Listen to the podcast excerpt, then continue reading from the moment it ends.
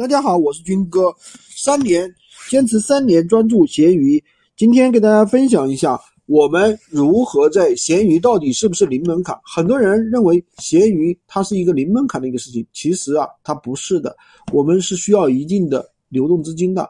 那我们做产品的话，一般来说都是百分之十到百分之二十的一个纯利润。那如果说你想一天赚一百块钱，那我们需要有一千块钱左右的资金。那我们闲鱼的这个回资金的周转周期是周转周期是十天，那你十天里面想要一千块钱的收入呢？那我们就有一万块钱的一个周转资金。那第二点呢，就是我们的货源，我们一定要找到这个要价格优势比较大，而且呢比较畅销的一个爆款。找到一个好的会员呢，我们就成功了一半。那我们怎么去找呢？如果说你关注我们的话，我们这边有提供一些优质的会员。第三个，找到会员之后呢，我们要懂得闲鱼的运营逻辑，获取更高的曝光，让别人看到我们的产品。